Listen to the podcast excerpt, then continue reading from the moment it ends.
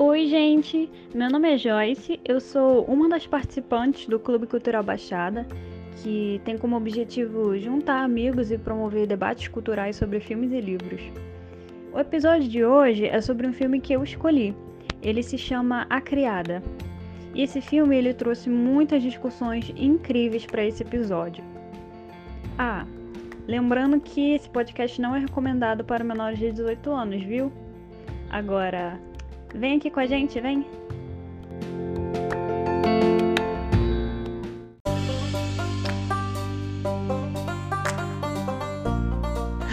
Eu tô passada, chocada. Meu Deus!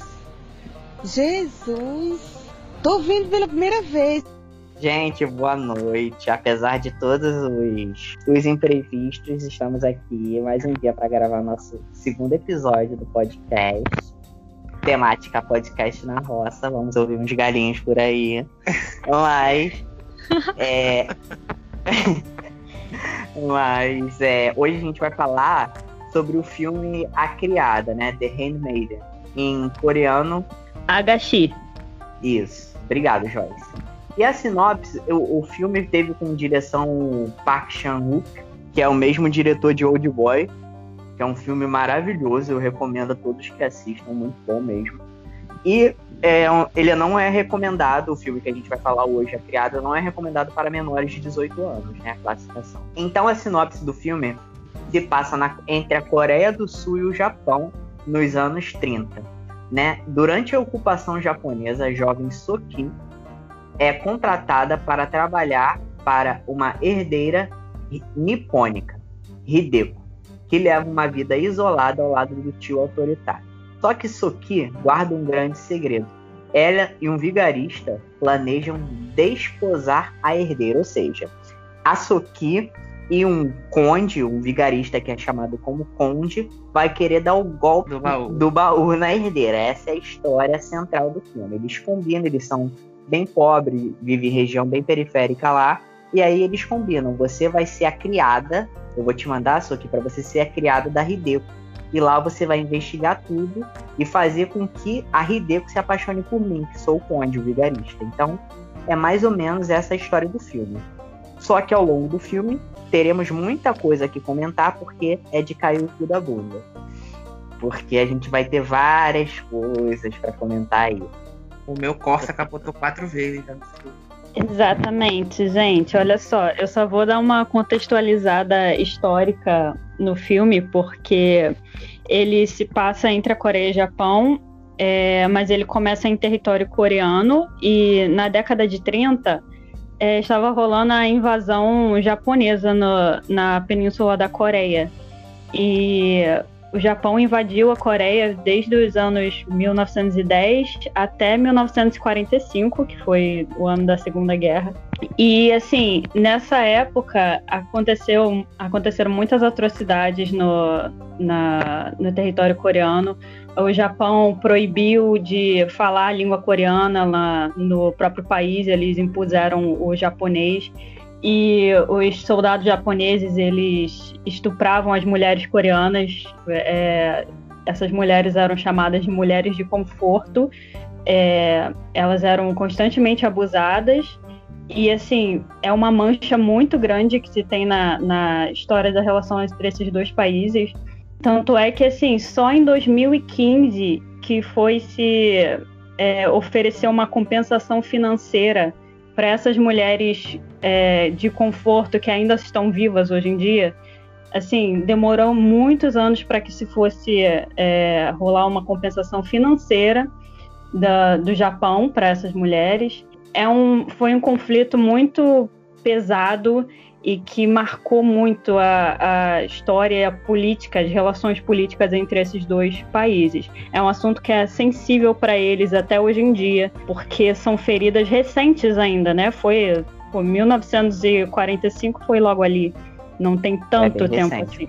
Eu ia falar, eu ia só completar e acho é importante ressaltar essa, esse detalhe histórico, essa parte da história dessa relação entre os países, porque o filme se passa justamente na década de 30. Então, a gente tem, tem um contexto histórico muito, muito forte para se entender do que acontece, principalmente quando eles falam sobre as linguagens.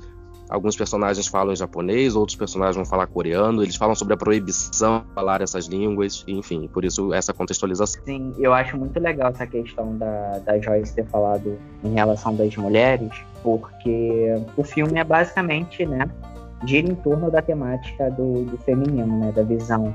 Eu acho muito legal o corte que o autor fez é, de mostrar a visão das mulheres em relação a todo, todo aquele sistema que a Coreia e o Japão viveram. Né? Uma visão feminina de tudo aquilo que estava sendo passado. Eu queria começar falando sobre a primeira parte. O filme é dividido em três partes. Então, a primeira parte a gente vai acompanhar a jornada da Soki, que é criada, é, combinando com um cara que é o vigarista, que eu esqueci o nome dele, e ele vai se apresentar para a família que é rica, o tio da Hidemi. É o né? Conde Hidemi, Fujiwara. Hideko, desculpa. O tio da Hideko como um conde. Por quê? O tio da Hideko já pode falar ou é, seria é, spoiler? Olha, eu Não, acho que eu não tem como mas- falar sem dar spoiler. Mas eu acho que já- isso já é tratado, né, na primeira ser parte do filme. É um filme que tem tantas viravoltas. É, o que, que Meio acontece? não, de, não dar spoiler. É, o que acontece é que o tio da Hideko a criou, né? A mãe dela morreu e ele criou a Hideko para poder contar histórias eróticas para homens. Homens, eu acho que são coreanos e japoneses. É, Eu acredito que sejam japoneses. É, eu também São fiquei pensando nisso. japoneses, que as histórias são em japonês. Isso, São de uma coleção de livros especiais que é muito valorizada por esse, da cultura, né? isso, pelo tio dela. Por isso que tem É, aqueles tentáculos, aqueles polvos. Esses né? livros aí, pois é, mas além disso tudo ainda rola uma outra treta com relação a esse tio. Há um mercado sim. negro aí de, de livros falsos, uma quadrilha aí pra ele alimentar, porque esse era o negócio dele. Ele tinha essa sobrinha que contava contos eróticos e ele, vem, ele usava ela contando esses contos eróticos pra vender esses livros. E ele já era um cara rico que continuava mantendo o mercado dele. Então tem Exatamente. toda uma treta envolvida aí que, como diz o Gabriel, é de cair o cu da bunda. É sensacional. É. E ele contratou Conde Fujiwara para falsificar os livros para ele, porque ele também não queria abrir, os mãos abrir as mãos do, do livro, dos livros dele, porque, né, pervertido. E ele vendia queria. livro falsificado. É, não queria vender os originais, fazia, fal- fazia cópia falsa e vendia. Então você tem uma menina que foi criada sem mãe, sem família pelos tios e pela, pelo tio e pela tia, para contar é, contos eróticos para homens que queriam é, ter acesso e comprar aquela obra do tio dela que é pervertido. E daí ele preparou essa menina colocando terror ao longo de anos e até que a tia dela, sempre tentando proteger ela de alguma forma, não aguentou a pressão e acaba se suicidando. E aí ficou só a menina sozinha crescendo nesse meio. E ela sempre tinha com ela criadas, né, para fazer ela dormir, para tentar ajudar a arrumá-la, né, como se fosse uma babá. E aí ela continuou tendo essas criadas depois de mais velha. Conde percebeu toda essa interação na casa e ele chamou a Soke, que era uma menina bem pobre que cuidava né, de bebês que iam ser revendidos para outras pessoas. Então era que acontece? A Soki era de uma família de, crime, de criminosos. A mãe dela era, era, era ladra, né, uma ladra profissional, e a família dela traficava bebê.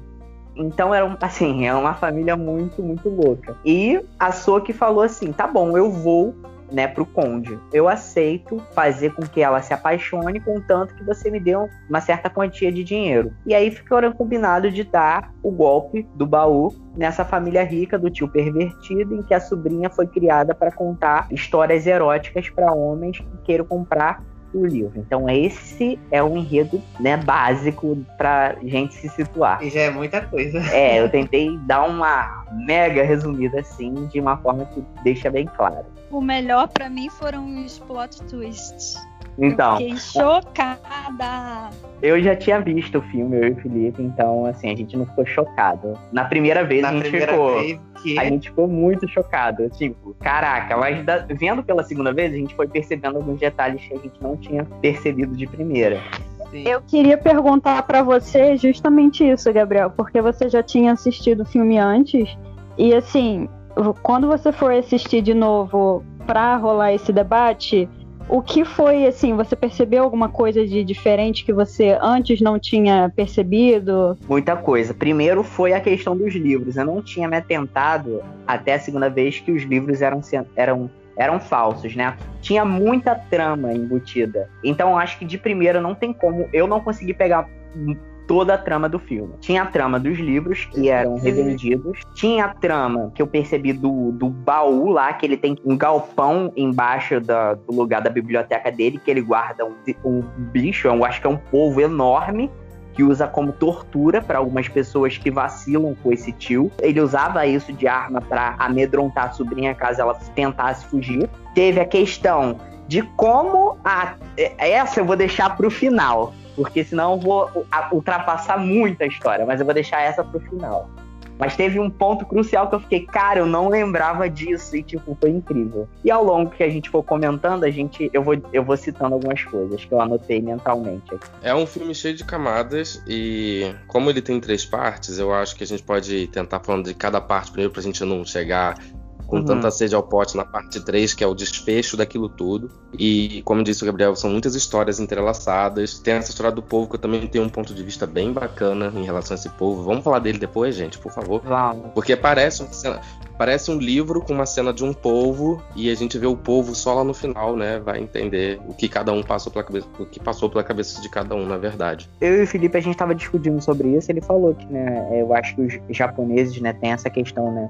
Essa cultura por, por, tentáculo, né? Pornô de tentáculo, é, umas coisas assim. Eu é. não sei qual foi a origem disso, mas isso é algo bastante corriqueiro até quando se fala de pornografia japonesa, uh, o próprio hentai, né? Uhum. Que é famoso no Japão também. Exatamente. Bem... Quando, eu vi o, quando eu vi o povo lá no, no filme, eu, eu pensei nisso, nessa cultura que tem da, do hentai e do, dos animes pornográficos, assim. Mas, assim, é, é, foi interessante a gente perceber como esses produtos que são atuais, né? Eles, eles podem... Podem não, eles têm origens bem anteriores. É no caso, essa questão dos livros, porque a gente consegue ver algumas coisas, né? Além do texto, os livros também têm ilustrações, e inclusive a Hideko, ela é obrigada a interpretar algumas ilustrações daquele Sim, livro. Né? Isso... Tem uma cena que isso acontece. Sim, eu achei isso mega. Eu achava muito, muito. Para mim era muito agonizante, eu acho que é a palavra. Ela interpretando todo o tesão que o livro tentava passar. Eu acho que aquilo mexia comigo, me incomodou muito. Uhum, Fora né, que aqueles livros, é, todas as histórias perpetuavam a violência sexual, né?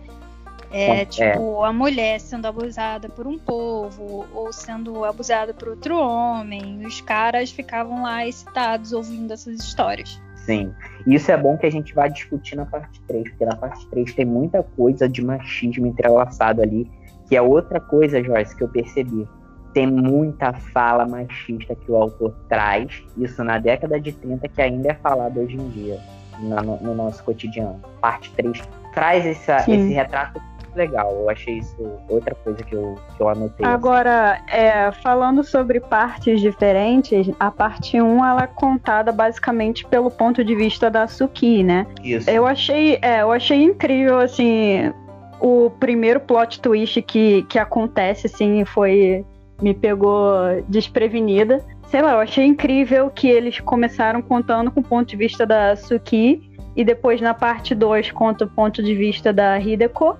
E assim, eu achei muito interessante o que eles fizeram, você poder observar a história sendo contada por uma e depois a, a, é, as mesmas cenas se repetindo na parte 2, contadas Sim. pelo ponto de vista diferente, pela, pela outra mulher entendeu? Gente, com ah, alguns detalhes a mais, é... algumas cenas a mais, mas que não fez com que o filme ficasse chato, né? Sim. Porque se a gente parar pra pensar, Muito a gente reassiste o filme e a gente ganha uma nova perspectiva quando a gente assiste ele pela segunda vez na parte 2.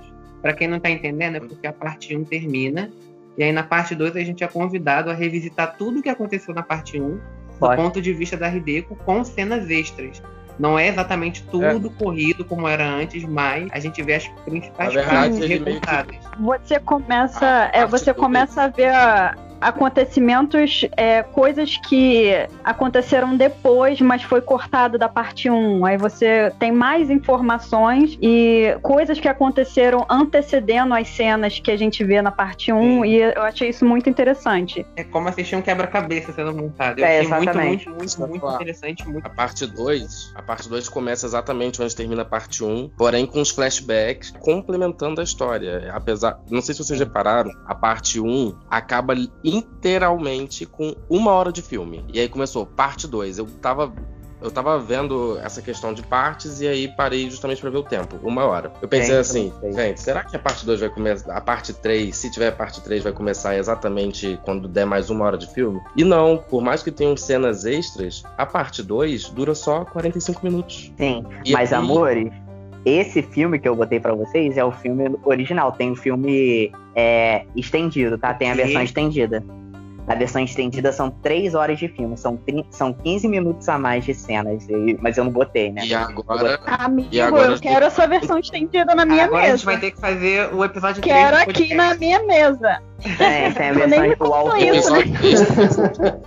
Acho que o filme terminou de uma forma muito bonita o ciclo dos personagens deu, mostrou o desfecho da maioria deles ali, o, pelo menos os mais importantes pra gente. Inclusive mostrou a família da Hideko lá recebendo as compensações dela. O que essas 15 minutos, o que, que essa versão estendida traz a mais pra gente? A Eu parte 1 que... ela termina com a, a Suki sendo levada pro hospício, né? E ela falou: Ah, vocês pensavam que a Hideko era inocente, mas a verdade é que ela sempre foi uma vadia e cortou pro flashback do passado dela, criancinha, falando: Não, eu não sou uma vadia, que que era o que o tio dela estava fazendo ela acreditar, né? E teve a cena dela apanhando e tudo mais. Aham. E assim, eu achei legal esse, esse aspecto da continuidade, assim, da, que eles deram. Apesar é. de ser um flashback, teve uma continuidade na, da narrativa. Achei interessante isso. Porque, então, a gente tá falando muito parte 1, parte 2, a parte 1, então, é narrado pelos olhos da Soki, que é a criada. Ela vai narrar todo o olhar que ela tem pela Hideko. Então, que acontece? Ao longo de toda a trama, elas vão se apaixonando. Elas vão se apaixonando. Desculpa, já dei spoiler. É, elas vão se apaixonando. É isso mesmo que acontece.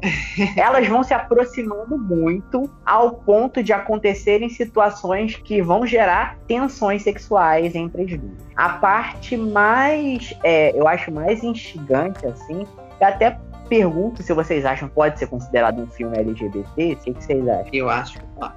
LGBT. Com certeza, amigo. É. Com claro certeza. Claro que, é pode, claro que é, amigo. Pode sim. Claro que é. é. E assim, inclusive, inclusive eu achei lindo. Eu achei lindo como que o filme mostrou é, elas se apaixonando, porque foi uma coisa, teve, foi uma coisa sensível, foi uma coisa delicada, sabe? Foi mesmo. Uhum. Sim, eu, eu, eu muito, muito olhar que teve dessa narrativa que teve, não foi um romance forçado ele foi sendo mostrado nas sutilezas e assim, não foi algo que girou em torno de ah, paixão proibida, uau, não posso me apaixonar por uma mulher, meu Deus. Não, não teve isso. E assim, eles é, foi retratado como algo normal que estava acontecendo e algo natural para elas, apesar de ser um momento também de, de descobertas, porque acredito que a Suki, pelo menos, não soubesse da, orientação dela antes. Mas, assim, eu achei muito lindo e muito delicado o olhar que teve pro, pro romance delas.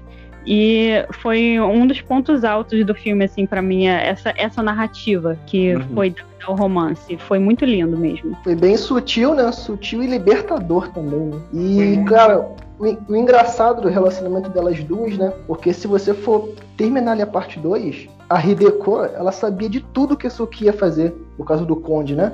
Uhum. Mesmo assim, ela sempre, né, dava ali o braço a torcer pra Suki e no final das contas, né, pela construção ali, né, da, do, do filme, eles acabaram se apaixonando, né? É, é uma coisa de... engraçada, né?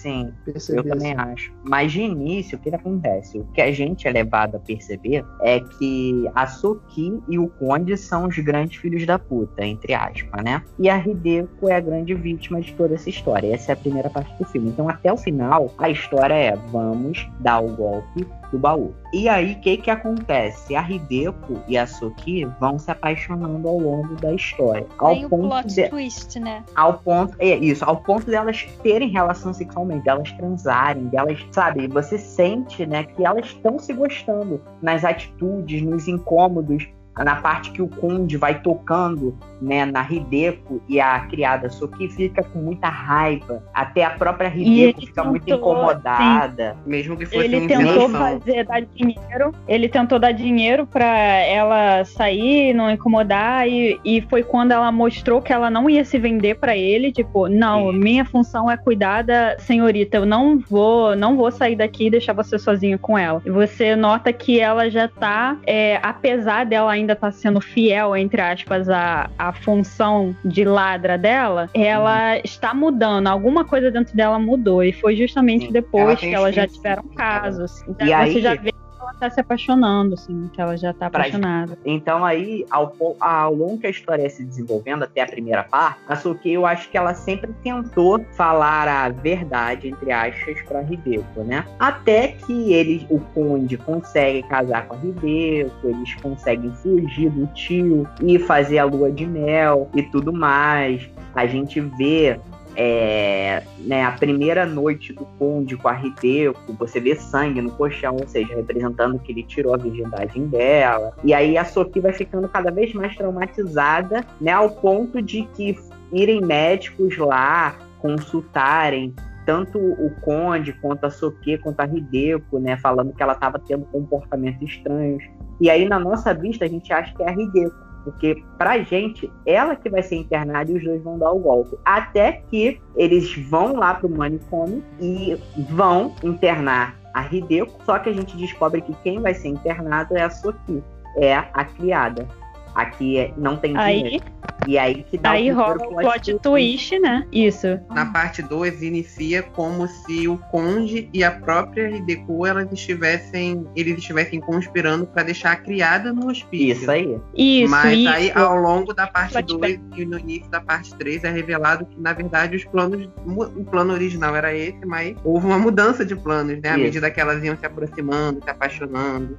E até os interesses dela iam batendo em comum. Isso, elas... Os valores dela iam se encontrando, né? E você vê que a parte 1, na verdade, é toda mentira, né? A parte 1 é a ilusão. Ninguém ia jogar Hideko. Na verdade, a criada sempre iria e acabar mal para a criada, para a pessoa mais ela pobre. Ela sempre foi o alvo. Ela sempre foi o alvo, né? O plano era sempre deixar o tio para trás pobre, pobre. e dividirem a fortuna, o conde e a herdeira, que é a Hideko. Isso, e a Hideko deixou bem claro, eu não quero relação com você, só quero fugir. Não me encoste. Eu achei muito legal como a gente é, conseguiu conhecer a personalidade verdadeira dela, né? Que ela sempre tinha aquela figura de uma herdeira, de uma pessoa muito frágil, muito delicada, que não sabia nem pensar sozinha. Até que pela forma que ela ingênua. foi criada, assim, a ingenuidade, como se fosse uma criança. E a criada tratava ela como uma criança. E a parte 2 quebra isso, porque Sim. a parte 2 mostra Sim. como ela foi pois criada. É. Ela foi criada para contar os pontos pornô. Mostra isso como Justamente talvez isso. uma, ah. talvez uma, uma arma dela, né? Essa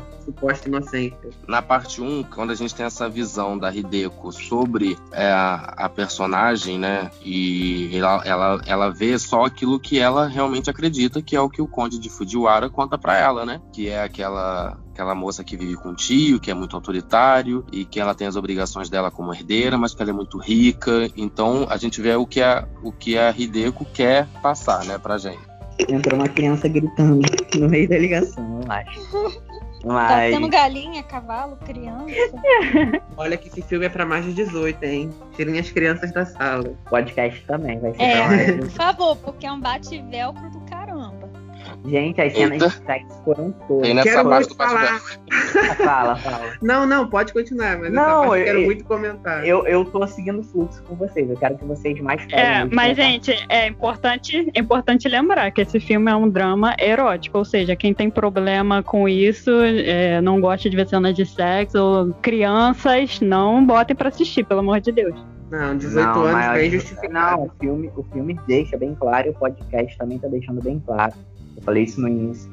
Esse filme é para maior de 18 anos, até mesmo podcast. Porque é, você tem é, a erotização no filme do início ao fim. Isso é fato. Você vai ter isso do início ao fim. 90% do filme se trata dessa questão da erotização e dessa imagem da mulher submissa, da mulher que tem que sentir tesão, que o homem tem que fazer o que ela quiser, que ah, rasga a calcinha dela que ela gosta, ela gosta de ser, a mulher gosta de ser é, viol, é, violada porque é um, é, é, um prazeroso, isso é um fetiche, é fetichismo, né? Então eu acho que tem muito disso. O filme vai tratar essa imagem, ao mesmo tempo que ele vai desconstruindo essa imagem, né? Porque a mulher boba que gosta de ser dominada, na verdade, é ela que dá a porrada em todo mundo, né? Que são as mulheres. Elas vão dar porrada em todos os homens do filme. Nessa né? questão da sexualidade, eu acho que o filme aborda tanto a questão da opressão, né? Através da figura do tio, da coleção de livros eróticos que ele tem, que ele falsifica, vende onde usa a esposa e depois a sobrinha como, como peças, né, para fazer essa venda, para obter o próprio prazer, porque ele também fetichiza a própria sobrinha. Nojento do caralho. é, aquele e, velho ao mesmo tempo, criou a garota Tanto é que e ainda queria casar com ela, ela né? Sim, e ao mesmo Sim. tempo ele mostra as duas personagens principais descobrindo a própria sexualidade em meio a isso, e até usando elementos é, desse mundo mais opressor que vem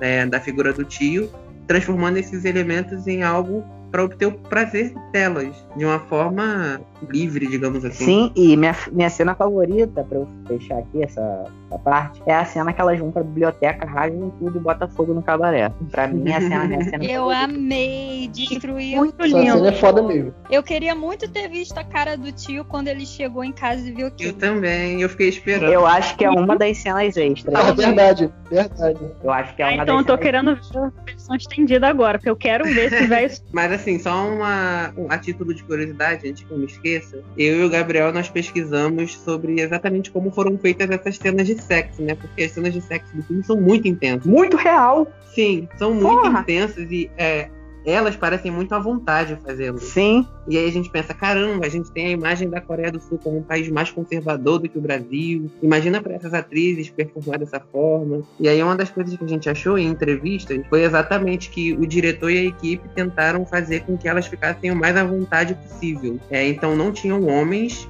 enquanto as cenas eram filmadas. Era uma equipe feminina e uma equipe super reduzida. Sim. Ou às vezes só elas dentro da sala. Sim. Tipo, botavam para gravar e deixa elas duas fazendo a cena. Eram câmeras controladas é, à distância. E por uma equipe que era majoritariamente feminina, exatamente para que elas ficassem o mais confortável possível. Gente, eu achei isso incrível. E também o diretor. Isso é incrível. Ele Diga. tem a prática de. Desculpa. Esse diretor, ele tem a prática de aproximar os atores antes de começar os trabalhos. Eu estava lendo sobre isso. E ele marca jantares, almoços, eventos, para que as pessoas fiquem mais íntimas conheço melhor. Eu sou suspeita a falar, porque eu sou apaixonado pelos trabalhos dele. Eu gosto Eu achei incrível, porque essa questão de deixá-las à vontade, porque eu lembrei logo do problema que teve com o filme Azul é a cor mais quente. Era que o diretor, o diretor abusou das atrizes e foi tudo muito fetichizado, eu acho, aquele filme, Sim, sabe? são cenas que são cenas que você vê que elas são forçadas e é mais pro olhar masculino. Ela não, não é, não são filmes que para mulheres que amam mulheres assistir, sabe? Tanto é que todas as mulheres LGBT que eu conheço odeiam esse filme, porque é um filme completamente voltado pro olhar masculino e as cenas de sexo foram abusos, basicamente, foram forçadas pelo diretor. E, assim, é muito ruim você saber que um filme, inclusive um filme que é, é muito famoso, quando se pensa em filme lésbico, a gente pensa, Sim, pô, é um é dos filmes mais, mais famosos é, que tem. Todo mundo e já assim, pensa, Azul Sim, e é, assim, muito problemático isso, né? Então, é, eu achei muito positivo isso que você contou de, do diretor ele ter se preocupado em colocar uma equipe feminina e deixá-las confortáveis para gravar as cenas, sabe? Porque foda. é um cuidado que nem todos os diretores têm quando se tratam de filmes lésbicos. Por mais profissional que você seja, não deve ser fácil gravar cenas que são tão íntimas, né? Porra, as cenas de sexo eram muito reais, cara. Parecia que parecia realmente que você estava vendo um sexo lésbico, né? Não de um filme pornô que é muito fetichizado pro olhar do homem. E isso que a Joyce falou é muito legal. Tem até uma entrevista, se eu não me engano, que trata dessa relação de cinema pornô feito para homens, né? Então elas falam isso, que até o cinema lésbico é feito para homens, porque os diretores são homens a equipe majoritariamente homens, então um cinema feito pro olhar do homem, né, para dar tesão no homem. Nesse filme eu não senti isso, eu senti que era um, era um sexo que elas estavam ali Sabe, tipo, elas estavam se entregando. Era, era muito bonito você ver as duas. Era meio que elas se completavam. Era uma parada muito bonita ver artisticamente. Não era um, uma parada escrota, era uma parada bonita, era uma arte, sabe? Era, era bonito, era bonito de ver. Entendeu? E era muito fácil o filme cair no oposto, né? Na verdade, eu acho que o filme é muito delicado ao tratar uhum. é, de tanta, tanta história envolvendo a temática, a temática, para a temática lésbica ser o principal. Na verdade, o filme conta a parte histórica dessa relação Japão-Coreia. Ele vai contar como era a, a, criação de uma menina que era herdeira e que tinha tudo para continuar naquela vida da, daquela forma. Conta como as empregadas, as criadas são tratadas. O filme também vai falar. Ele conta um pouquinho da história daqueles ladrões, né, daquela família de que era uma herança, inclusive, parecia uma era uma, uma coisa hereditária golpista, né? roubar, né? Uma família de golpistas e a menina tinha e a Hideko ela carregava aquela honra da mãe dela, né? A mãe dela era a melhor ladra e morreu sorrindo mesmo quando Não, foi pega. A Soquei, amigo. Ah, Soquei, isso, perdão. Ai, gente, eu não tô familiarizado. Olha, Perdão. É difícil é mesmo, difícil. é difícil, é difícil. Elas, então, acho que a temática lésbica do filme foi tratada de uma forma tão delicada que não virou o epicentro do filme. Não é o que mais chama atenção. Não é o que as pessoas vão ouvir do filme e não vão falar assim, ah, é um filme que tem duas meninas transando, duas meninas se lambendo. É, verdade. A gente vai contar tanta história que isso vai ficar em segundo plano e isso é muito mais bonito. Quando o filme tem uma visão voltada para a visão do homem, uma, uma visão mais machista, a primeira coisa que a gente vai saber em referência a esse filme, igual, por exemplo, vocês citaram O Azul é Cor Mais Quente, eu nunca assisti esse filme, porém, toda vez que alguém me fala dele, fala de lésbicas e relacionamentos, e, enfim, vai centralizar o sexo, a forma como as pessoas se relacionam sexualmente como se fosse algo principal do filme. E não é, na verdade. A gente sabe que eu tem acho... outras histórias, tem outros enredos pra gente curtir. Eu acho isso muito bizarro e que o Bruno falou, eu achei muito legal. Porque sempre quando você vai no YouTube ou no, no Google pesquisar filmes, melhores filmes LGBTs, cara, Azul como a gente tá entre os top 3, sempre. Sempre. Tirei! Eu, eu fico, porra. E é uma porcaria, né? E ainda bem que eu nunca vi. Eu nunca vi isso. Quando eu comecei eu a ver. Eu vi e não recomendo. Eu falei, é. Também nunca assisti, não. Gente, não assistam a Azul é como a gente, quem tá ouvindo, porque o diretor é escroto. Vamos boicotar. Sim, eu vi antes de saber da, de toda a problemática que tinha. A criada bota Azul é como mais quente pra mamar. Gente, agora, é que cena aí. foi aquela dela indo lá com as criadas para saber quem roubou a comida da sua filha? Só tapou na cara, que vontade. Quem roubou o sapato, é. É, é o sapato. Eu amo a cara dessa piranha. É esse cara, feminismo que é, você defende?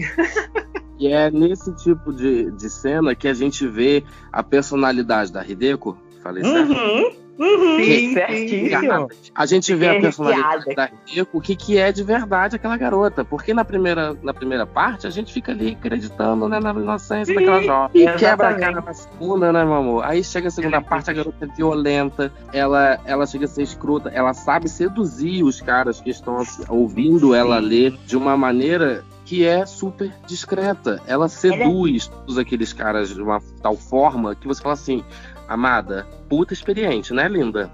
Sim, ela é foda. Gente, ela é incrível, assim. O personagem dela é muito bom. É muito bem construído, porque a atriz tá de parabéns, sabe? Porque ela atuou, ela deu um show. Eu acho que o elenco todo deu um show de atuação. Alguém assim. sabe o nome dessa deusa oriental? Com certeza. É, é Kim Min-hee. Inclusive, eu vi que ela foi, ela foi muito elogiada em festivais por conta dessa atuação dela. E realmente, é, a atuação dela foi sensacional e a personagem dela é incrível, é multifacetada. Tipo, você vê Sim. que ela não é unilateral, ela tem várias camadas. Realmente, foi sensacional.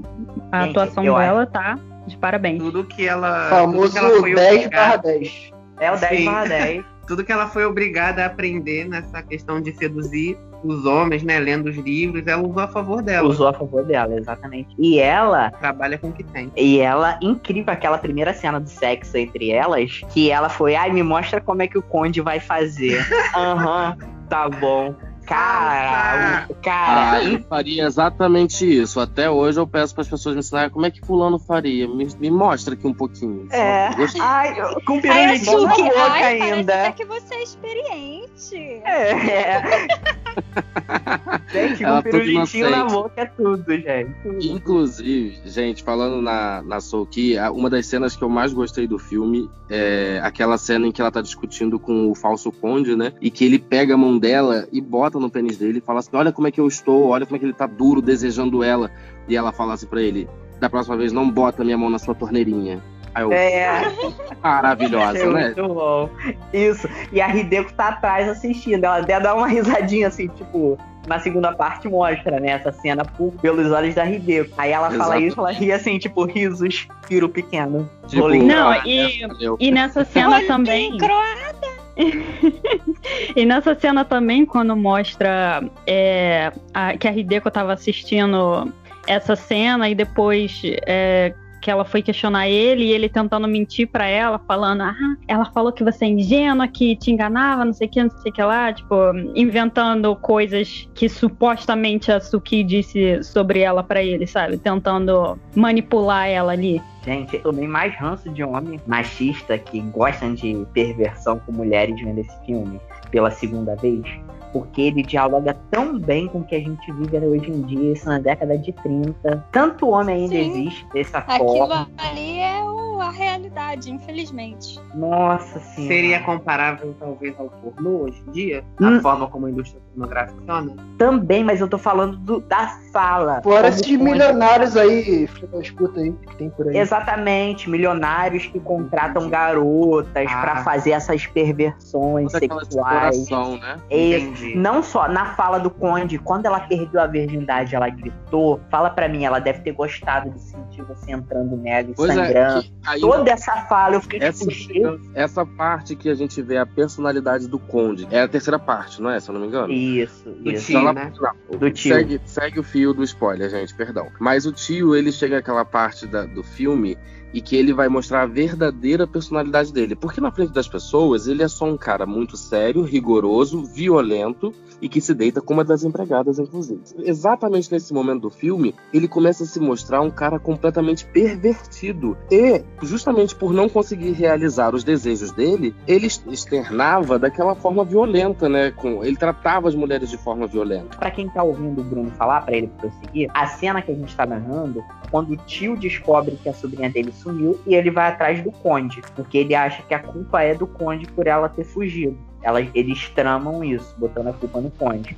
Sim, e aí porque, o tio vai é, atrás tem do... uma carta, isso. porque ela enviou uma carta falando que a culpa era dele. O tio vai atrás do Conde para se vingar. E aí, meu filho, ele tortura o cara, vai arrancando dedo a dedo. E arrancando é. dedo a dedo, perguntando e fazendo atrocidades com o cara e falando todas essas coisas pervertidas que o Bruno tá falando. Pois é, gente. enquanto ele tá fazendo toda, ele tá externando toda essa perversão dele sexual, ele continua usando de violência. Ah, vamos Exato. chamar as psicólogas do grupo aí para poder falar sobre isso. Porque o cara continua violento e ainda, e cada vez que o, que o falso conde falava da sexualidade, como as coisas aconteciam, e ele começou a perceber até que o tio tava ficando tão fissurado que ele deu uma. Ele, ele falava com mais intensidade, apesar da dor que ele estava sentindo por perder o dedo e sendo perfurado ali. Aquele tio ficava cada vez mais excitado, mais animado. Chega uma hora que ele encosta, ele chega a encostar o rosto próximo ao rosto do outro, pensei assim, pronto, agora vai beijar a boca dele também. Eu também. Eu ele estava surtando. Aquilo ali era cianeto, não era?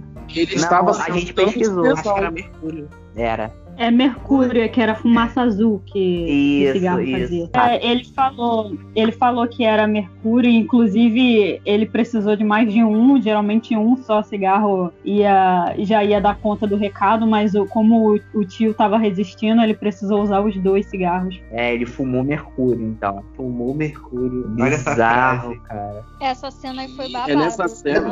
foi, um, yeah. foi um recurso que usou no início do filme, né? Esse lance do, do veneno, né? Do do, do Mercúrio e depois usou lá no final, né? Veio a consequência. É, verdade. Foi qual? Como assim? Lembra aí? Acho que é quando ele, se eu não me engano, quando ele oferece pra Hideko? Hum, isso. Ele oferece isso. ópio pra ela. Ah, é óbvio. de é casamento. Óbvio. Tinha as botas pra dormir, cinco gotas apaga, mata. Cinco gotas ah, apaga até um cavalo e o frasco inteiro mata. Isso. E é justamente o feitiço contra o feiticeiro, porque ela maravilhosamente sabe manipular o cara com aquele jeitinho de botar na boca dela e devolver na boca dele. Sensacional. Gente, eu ia desconfiar. Se eu fosse cara, eu ia desconfiar. Eu estava ficando nervoso que ele não tomava aquele vinho. Eu tava ficando eu, eu também, eu também tava nervosa. Ah, eu tava crer, muito naquela cena. Não, eu acho que ele deve ter desconfiado, mas como ela começou a usar da sexualidade dela, né, a favor dela, pra poder fazer ele beber, ela foi botando na boca e enfiando na boca dele. Eu que falei, Jesus! que isso? E ele gostou, né? Ele achou que. Ela fetichizou. A gente tá falando de bebida, hein? É isso. Ela pegou o vinho Exatamente. que tava envenenado e, aí, e, jogava na boca dele, com a boca dela. Na boca dele. É. Atenção, olha só. E é nessa hora que a gente vê o poder feminino. E ela mostra toda essa sexualidade, porque o cara poderia estar até desconfiado, não tomava aquele raio daquele vinho por nada, tava dando nervoso aquilo. e aí, quando ela botou na boca dela, provavelmente, eu digo por, por mim, pensei assim, pronto, agora se ela tá botando na boca dela, tá tudo certo. E aí, só que ela passava todo o conteúdo para ele com veneno lá, com um ópio para ele dormir lá. E aquele troço não tava fazendo efeito e ele fazendo aquelas, aquelas coisas que ela foi pronto. Oh meu Deus, o homem não cai por nada.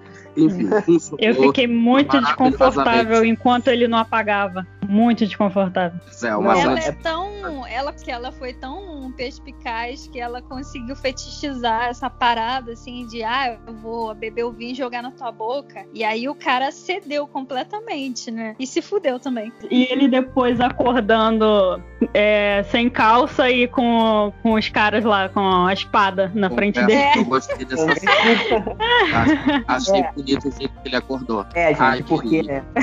porque o que acontece? Essa cena que a gente tá falando, pra contextualizar o pessoal, é a parte 3 já. A parte 2 acabou. Pra... A parte 2 mostra todo o processo até a Sophie sendo presa, né? Mas no olhar da Hideko, mas mostrando o plano delas. Na parte 3 vai ser a conclusão das paradas. E é quando ela, ela vai pro hotel com o Conde pra eles fugirem de vez. Só que aí ela pega o veneno que ele dá pra, que ele dá para ela no início do filme para usar contra ele mesmo, contra o Conde.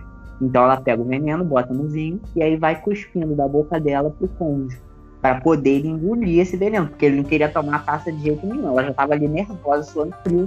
Meu Deus, vai beber esse vinho, foda-se. Ela pegou a taça, botou na boca dela e beijando ele, pra, né, usando a sexualidade dela para ele cair. Ele caiu.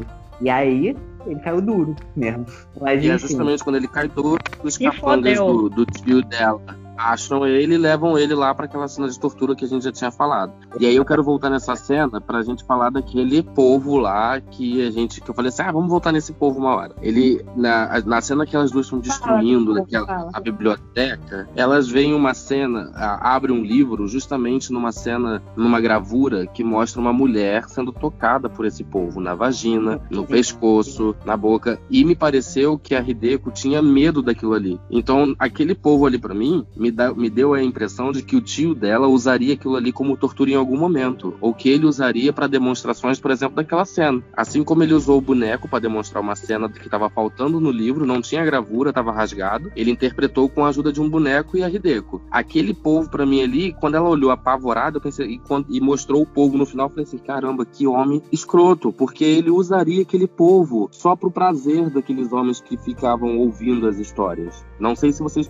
pensaram dessa forma, se vocês tiveram essa percepção, mas foi o que me pareceu que ele realmente usaria aquele povo na RD. Na parte 1, quando ele vai viajar por uma semana, ele chama ela no carro e fala assim: você vai ter liberdade por uma semana, mas nunca se esqueça do porão. É, então, com certeza, isso. ele estava falando do povo, sim. Mas quando ela, ele leva, na parte 2, mostra, né? Que ele leva a Hideko no, no porão, quando ela ainda no é mais porão, jovem. Ele, Aí, pra tipo falar assim, o que ele fez com a, com a tia dela. Isso. Que como ele matou a tia dela. Sim. E assim, foi bem traumático para ela o estar no porão por causa disso. O porão ficou é, para sempre relacionado a essa memória traumática na vida dela. E lá, então, quando ele mostrou, é, pareceu que tinha algum monstro ali dentro do porão. E, na verdade, eu acho que era o próprio povo, talvez se alimentando da tia, eu não sei. Acredito que não assim, mas o povo e os outros elementos, né, de tortura que ele tinha lá. É, pode ser também. Que era, não era um porão só com povo, mas era um porão com todo um aparato de tortura. É porque eu imaginei que a tia dele, o da tia dele tava lá, da tia dela tava lá, entendeu? Sendo torturado, mas eu acho que eu viajei. Acho que não, acho que. Provavelmente o porão era o lugar onde ele estava torturando o Conde Fujiwara no, na era, mas era, era mesmo, mas era isso. Era o mesmo lugar. Mas só que essa cena da menina, eu fiquei pensando, ele levou a menina no porão e falou alguma coisa relacionada à tia dela, né, que morreu, que ele se contou, matou. Sim, ele contou que na verdade foi ele que matou quando ela tentou fugir. Ah, entendi. E deve ter torturado ela ali, né? Sim. Caralho, pesado, pesadíssimo. É, se, se, a gente vê as cenas que envolve esse tio, todas essas cenas são muito pesadas. Desde a perversão dele, a Verdade. forma como ele abusa da sobrinha, a forma como ele trata as empregadas e como ele matou aquela a, a, a tia da, da Hideko, né? E, ela, e é, tem uma cena que a Hideko até fala assim: Tio, quando as pessoas morrem, eu li que elas ficam com a boca aberta e com a língua para fora. Ela não. A minha tia não estava. E se cagam também. Ah, era? É, é. exatamente. Pessoas que Isso. morrem enforcadas, é, que se matam, morrem com a língua para fora e acabam se cagando. Aí ela falou que no, é. no dia a boca da tia tava fechada e a bunda dela tava limpa. Exatamente. Aí foi Isso quando. é um super spoiler Isso. pra que na verdade ela não se matou. Foi ele que matou ela. Torturou antes, ela Sim. morreu de uma forma e ele enforcou Sim. ela pra ela para parecer que ela tinha se matado. Pra personagem mais nojento. Pronto, falei. Gente, sempre quando era a cena do fundo, o fundo ficava bem azulado. Vocês perceberam isso? Não sei se era intenção do autor. Tipo, ficava meio a tonalidade, a fotografia do filme. Sempre ficava na parte do. nessa cena da tia morta na parte que o cara estava sendo torturado. Tava um azul bem intenso mesmo. Não sei se vocês perceberam isso, mas eu não a fotografia desse filme tem zero defeitos. Sim, lindo mesmo. Teve uma cena que é, antes de uma das aulas de pintura que o Conde ia dar para Hideko, que a Suki falou que ele não ia entrar na hora lá naquele cômodo e a Hideko sentou no sofá e a, a Suki em pé perto da porta e mostrou assim como se o sol tivesse sido escondido pela nuvem por uns segundos e depois voltou. Sim. Nossa, fui linda a fotografia daquela cena. Eu ia falar Sim, uma coisa eu também aqui. percebi isso. Eu cheguei a pausar algumas vezes o filme para ver que os lugares eram tão bonitos, né? Aí eu pausava e ficava olhando assim. Tudo no filme era muito bonito, a fotografia os figurinos do filme eu achei impecável, impecável todos os figurinos as paisagens onde foi filmado, a mansão desse tio, tinha um jardim maravilhoso, aquela cerejeira onde a tia se enforcou, coisa mais linda, toda florida. Enfim, zero defeitos em relação a. Agora, pergunta para todos vocês, acredito que não vou me surpreender com a resposta, obviamente. Quem aí saiu da zona de conforto assistindo esse filme? Eu saí. Eu, eu não. Com certeza. Da primeira eu vez que eu assisti, eu saí. Sim. Eu, porque eu não imaginava que eu ia parar para ver um, um filme coreano, assim, porque eu comecei comecei a ver, na verdade, filmes de anime recentemente, né? Nunca que ia parar e pensar assim, ah, vou assistir esse filme coreano aqui de boaça não ia escolher assim por vontade própria, mas eu achei o máximo, achei incrível a construção dos personagens, a fotografia, tudo, o final também. A gente estava até falando quando a gente fez o episódio de Shelter, que ah, finalmente um filme LGBT com um final feliz. E achei esse o máximo também, também, que esse também teve um final feliz. Eu saí da zona de conforto, mas eu adorei o filme. Não saí, eu não, fui eu que indiquei o filme que eu queria ver. Beijos. é, eu saí de primeira vez porque não sei se eu saí da zona de conforto, porque eu já estava acostumado em ver filme. A gente vê bastante filmes coreanos, aí, Felipe, mas foi a questão de toda a temática contemplada ali. Então, acho que em relação à temática eu saí. Mas em relação a ser filme coreano, não. Já, tipo, não. A gente já vê. Eu falei que aqui tem um total de zero Brunos, surpreso com a sua resposta. Você e Felipe. eu já imaginava que não teriam saído da zona de conforto. E imaginei. A Joyce, obviamente, por, só por ter indicado. A Yana me surpreendeu. O Lucas não falou saiu da zona de conforto. Não, não saí não. Não sei não. Inclusive, como o Gabriel falou, esse diretor também tem outro filmaço que é o Old Boy, que é um filmaço também, recomendo que assista. Ele também é hum, coloca de lei de vingança, lista, né? Gente. É o mesmo? Ele. ele dirigiu um filme com a Nicole Kidman, se eu não me engano, e aquela menina que faz Alice no País das Maravilhas que a gente viu, que é muito bom Se eu também. não me engano, ele também é diretor de um filme chamado Lei de Vingança, que é bastante famoso, é um filme coreano também. Mas aí eu posso estar enganado, posso estar confundindo, mas eu acho que é essa informação. Eu posso é confirmar aqui agora, inclusive antes, é, para eu ir confirmando, eu acho melhor a gente já ir para o formulário, né? Isso, eu ia falar do formulário agora. Então, a gente passou um formulário e pedimos para classificar o filme de 1 a 5 em algumas categorias, como enredo, trilha sonora. Sendo um péssimo, odiei, perdi meu tempo pra nessa bosta. E cinco, ótimo, amei, fodástico, lançou a braba. Então, sobre o enredo do filme, 100% das pessoas deram nota 5. Não tinha como ser diferente. Não tinha. Exatamente. A gente ia vaiar a 10 barra pessoa. 10. É, É um eu enredo ia muito caçar bom. se eu Bom, E a quantidade de plot twist. É, A da é trilha sonora. Da trilha sonora, assim, foi metade, metade. Metade deu nota 3, metade deu nota 4. Eu botei três Beleza. porque eu, eu não consegui é, eu Lembrar. Botei, é, lembrar muito bem da trilha sonora, então dei Também Exato, não foi tão marcante. É, É. não foi tão Também dei marcante. 3 porque não foi, eu não achei uma, uma, um dos pontos fortes e memoráveis do filme. Eu Então, por isso que eu isso. Eu, gente, eu dei nota 4, mas não por não ser boa ou por não ser maravilhosa, ou também não dei uma nota menor por ser por não ser algo memorável, mas é porque também a trilha sonora desse tipo de filme é uma trilha sonora mais instrumental. Se eu não me engano, a única música que eu ouvi no filme é a Soki, não sei, Soki cantando, né? Uma enquanto ela achou que, que ela tava ela tava cantarolando enquanto achou que a que a outra personagem estava perdendo a virgindade, enfim. Então era uma trilha sonora bem instrumental e não é nada marcante. Também para para Hideko. É uma canção quando a Hideko não estava conseguindo dormir ela cantarolou para ela.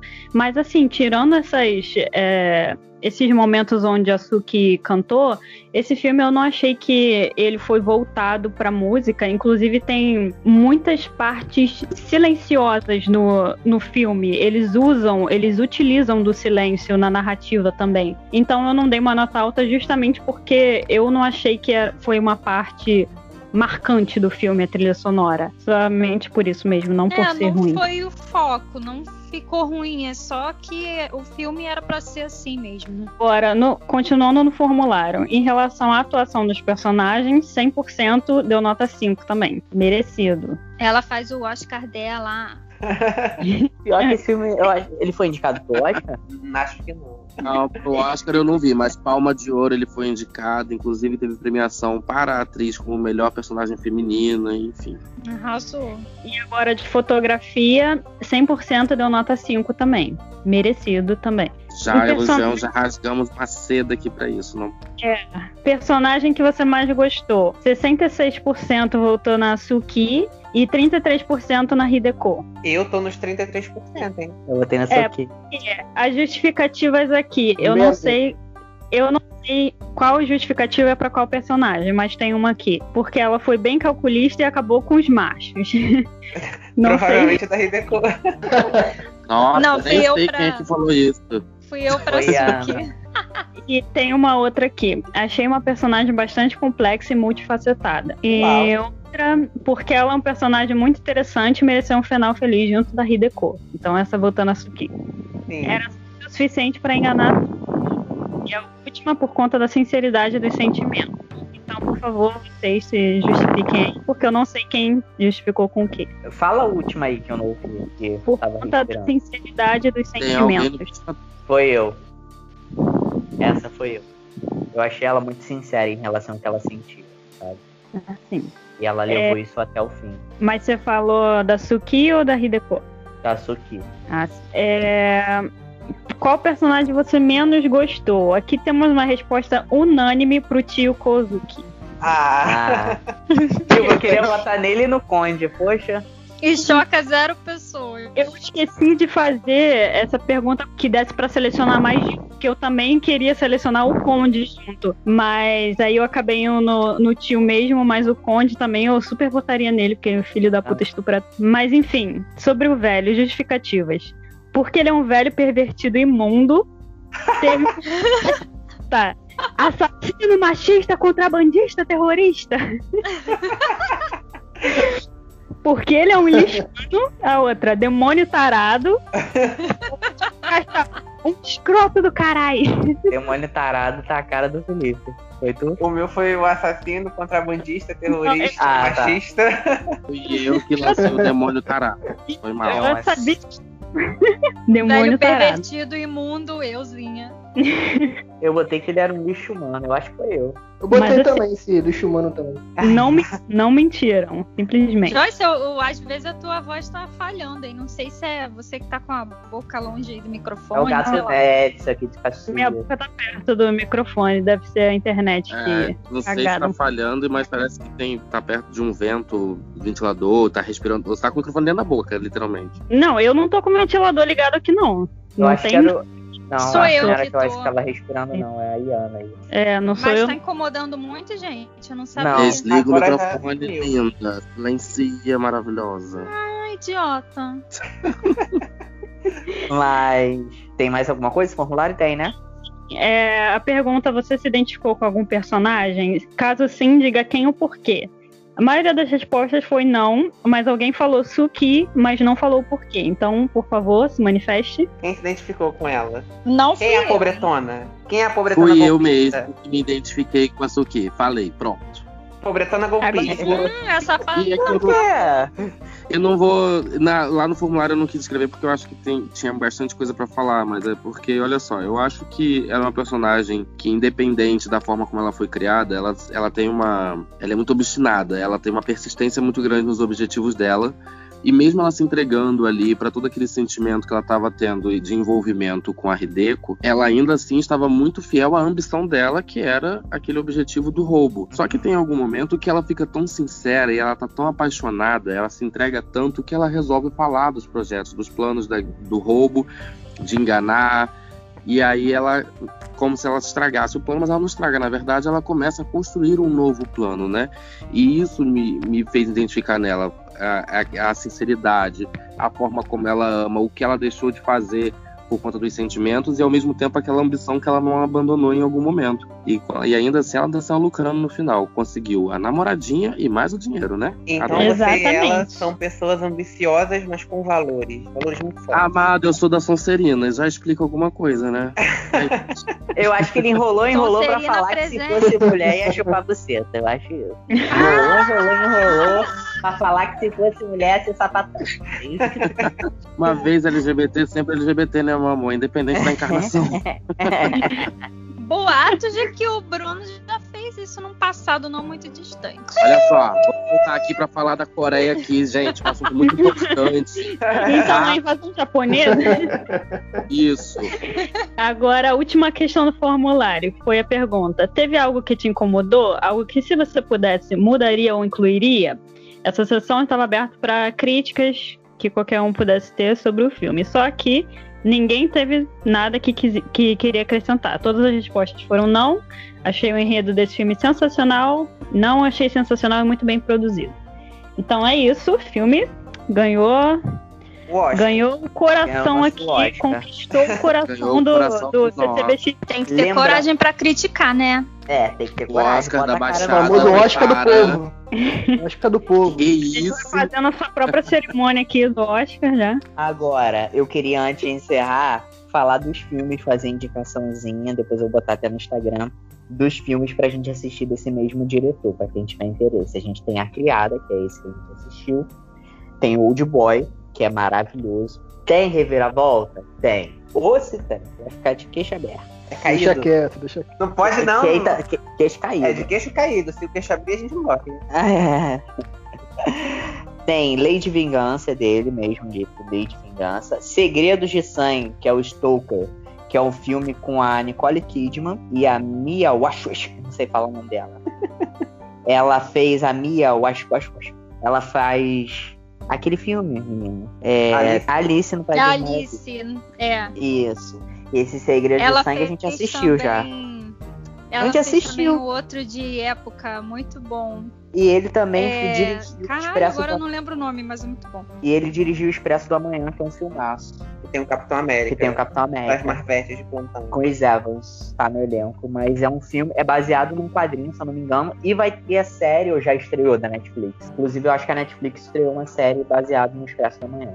Mas tem um filme do diretor, se vocês quiserem ver, tá aí como indicação da gente. Lembrando que o próximo filme vai ser Wee Wee, o nome é um filme, é um filme taiwanês, indicação do Felipe, ou seja, ele vai fazer o formulário da Ah, próxima. E é isso, eu queria deixar um beijo, agradecer hoje o pessoal, porque hoje eu fui parar na UPA, minha garganta, tô com faringite, tô com a garganta ferradíssima, mas o pessoal foi super flexível, a gente conseguiu gravar o podcast. E pedir para vocês curtirem, compartilharem, né, dar aquele likezinho, comentar, fazer indicação, sempre tá em diálogo lá com a gente, pra gente sempre crescer junto. É isso que eu tenho para dizer e vou abrir aí pro pessoal.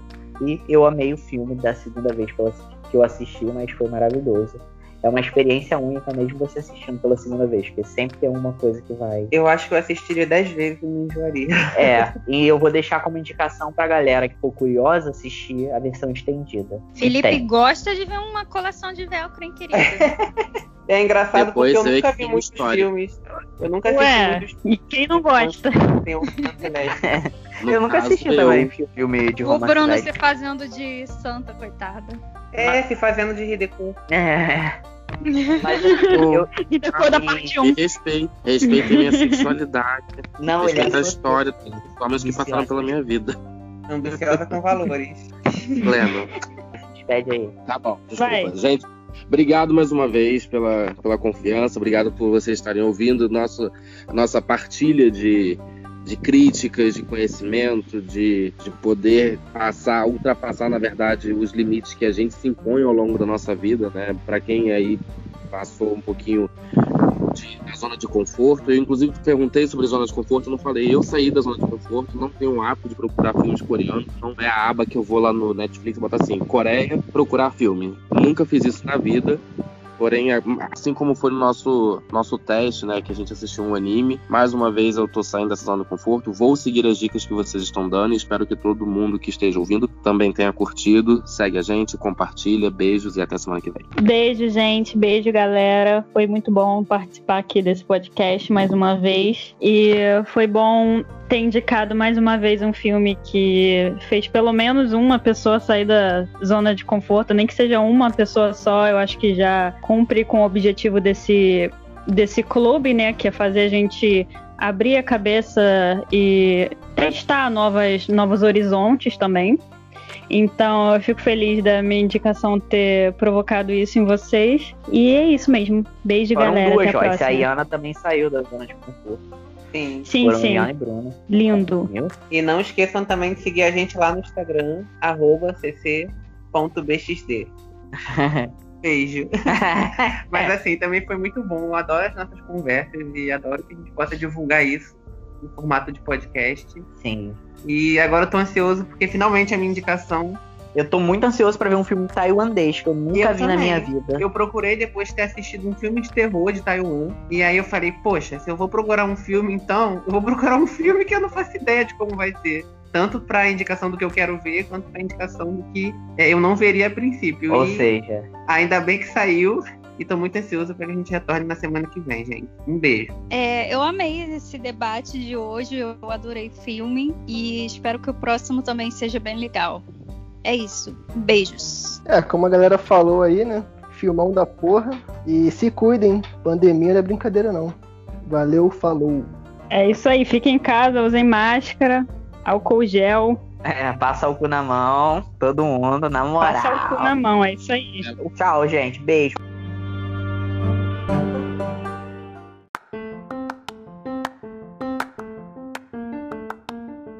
Gente, o Enxerido tá aqui só pra dizer pra vocês curtirem, compartilharem com maiores de 18 anos, tá? E dar os seus comentários lá no nosso Instagram, cc.bxd. Lá vocês vão encontrar é, nossa página, nossos episódios já publicados, dicas de filme, dicas de livros. Enfim, a gente conta muito com a colaboração de vocês. O comentário de vocês é muito valioso para que a gente possa crescer juntos e crescer com o nosso canal, com o nosso podcast. É isso. Beijos e até o próximo episódio.